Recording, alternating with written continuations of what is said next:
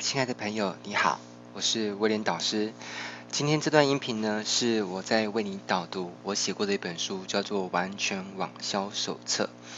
那这次呢，要为你导读的书是在这本书的第一个章节，也就是心法篇当中的流量篇哦。好，首先我们先来聊一下什么是流量吧。在学习网络行销的过程当中哦，首先你第一个要弄懂的名词就是流量。那什么是流量呢？我有两个版本的解释，一个是比较狭义的版本，另外一个是比较广义的版本。要是从狭义的角度来看呢，流量的定义啊，就是在网络上，当注意力从某个地方流向另外一个地方，且该流向该区域的时候呢，可以与该区域产生特定的反应，其数量呢，我们就把它定义为流量。好，那举个例子来说好了，当你架设了某个购物网站，而有一百名访客透过呃可能是广告或者是呃横幅啊，或者是各各这样方式，从某个地方呢被带往到了你的网站，好，那这样子就符合我们刚刚说的注意力和关注度从某个地方被呃带领到另外一个特定的区域，好，那就符合这条件。而当这一百个访客来到你网站的时候，呃，它产生了一个拜访或者叫做点击的行为。好，那这样子的一个行为呢，叫做与其产生特定的反应嘛，所以这个就可以称之为流量。而通常在我们这个网络的业界，在计算流量的时候呢，呃，我们有几个不同的用词。那我先解释一个，其中一种用词叫做 IP。好，那任何一个设备连上网络的时候呢，全球的网络协议会及时而且自动赋予正在上网中的设备一个 IP。好，那你可以想象成你去一间旅馆 check in 的时候，柜台人员是不是也会给你一张房卡？那上面有着你的房间的编号，那你也有了自己的房号。当别人也有你的房号的时候呢，他就知道如何去拜访你，他也可以打电话的内线给你。这样可以大概了解吗？好，那呃，如果你的网站有装访客分析器的话，啊，比如说类似像 Google AdSense，那这个分析器呢，它可以告诉你今天有多少人拜访。好，比如说，假设上面显示说今天有一百个 IP，那就代表呢有一百个人拜访你的网站。但这是一个保守的说法，因为实际上呢，造访的人有可能超过报表上的数字。为什么这么说呢？因为这些人他有可能是在一个区域性的网络做浏览，比如说办公室、住家等等的。而在这个区域网络的人呢，有很高的几率是透过 IP 分享器上网，啊，比如说 WiFi 啦，或是行动热点。好，所以若若是透过同一个基地台，那就算是十几个不同的人，呃的电脑拜拜访同一个网站，它也会被认定为是同一个 IP 位置。啊、这个概念就好像是呃同一个电话总机的线路拨打出去的任何一支电话，但对方回电话的时候呢，都会回拨到代表号，这是一样的道理。好，那我这边也跟大家再讲完整一点好了哈，因为。呃，流量在某些情况之下会用别的名词来去阐述它，哦，不一定是用 IP。比如说呢，也有人是用 GB 好 Gigabyte 来做解释。举简单举例来说哈，当你建立一个网站的时候，往往我们会需要去租一个什么？租一个网站空间，对不对？好，你有做过网站就会有类似的经验的。好，那这网站空间主要是来存放网站运作的时候所需要用到的档案，像这样服务呢，又称之为虚拟主机，啊，又叫 co-location。呃，存放，这是说存放于网络伺服器一个空间啊，这个概念有点类似像，如果你计划要开一间咖啡馆的时候，你得要先去租一个店面嘛，而在网络上租一个店面，就等于是租一个虚拟主机。好，而当你找虚拟主机供应商租任之后呢，他们都会提供个规格表给你，表上会清楚标示每个月的流量限制，呃，这通常都是以 GB 做计算。那这是用来限制租给你的主机呢，每个月被浏览与下载的资料的上限。因为啊，只要一名网友呢造访你的网站，不论他是阅读文字、观看图片、聆听音乐，还是欣赏影片，都会使网站上的档案呢产生被读取的行为。所以呢，主机厂商会事先将此呢预设一个数值。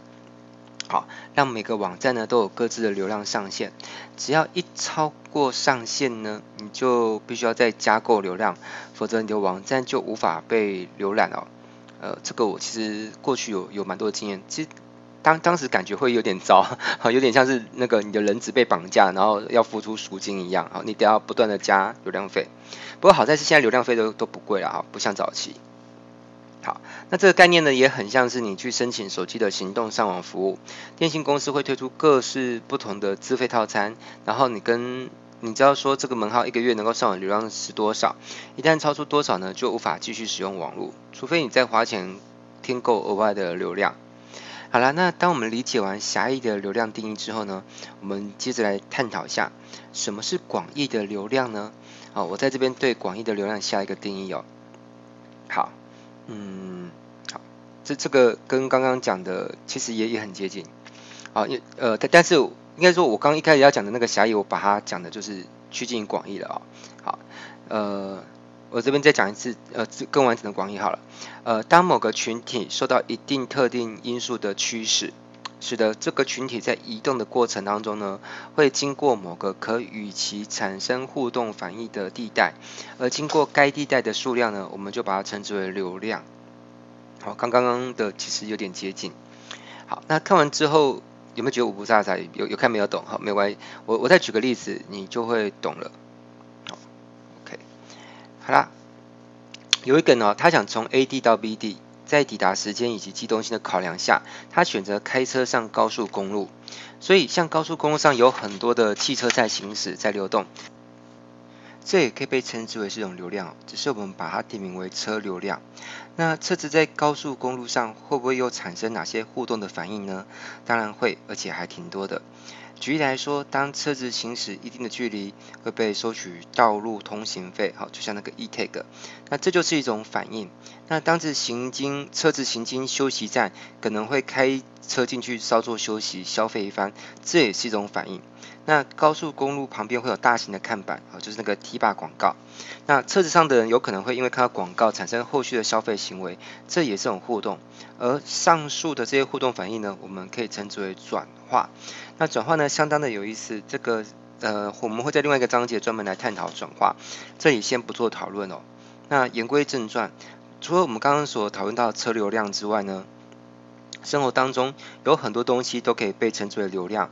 举例来说，有一条街，街上行进的路了很多，要是在这边开店的话呢，就比较会有路过的客人来到店里面做消费，这也是一种流量。那我们通常把它称之为叫人流量。那有一份报纸，有很多人在看，那只要在这份报纸上打广告的话，广告效果一定很不错，这也是一种流量。我们把它称之为叫目光流量。好，那如果有个广播电台，他们有很多听众，固定呢会收听他们录制的广播节目，而这个节目呢就会创造出很多的流量出来，我们把这个称之为耳流量或者是收听率。好啦，那看了以上这些例子，你会不会觉得哇，流量果然充斥在我们生活周遭，真的是无所不在呀？没错，流量确实充斥在我们日常的生活与工作当中，而且呢，流量越高的地方呢，租金或广告费等等就会越贵。所以只要你有流量，就会有效益产生。好，因此呢，不管你是做网络生意还是做实体生意，只要你有办法创造出高流量，而且呢还不需要直接投注在自己的身上，你只要有办法接触，有办法流通到就好。这样呢，你的生意就成功了一半。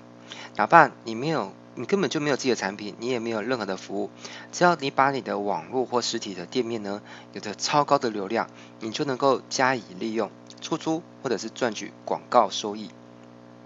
那那样呢，保证呢，你一定能够赚得荷包，赚到荷包满满的哦。好啦。那在这个章节呢，我们已经了解完流量的定义了。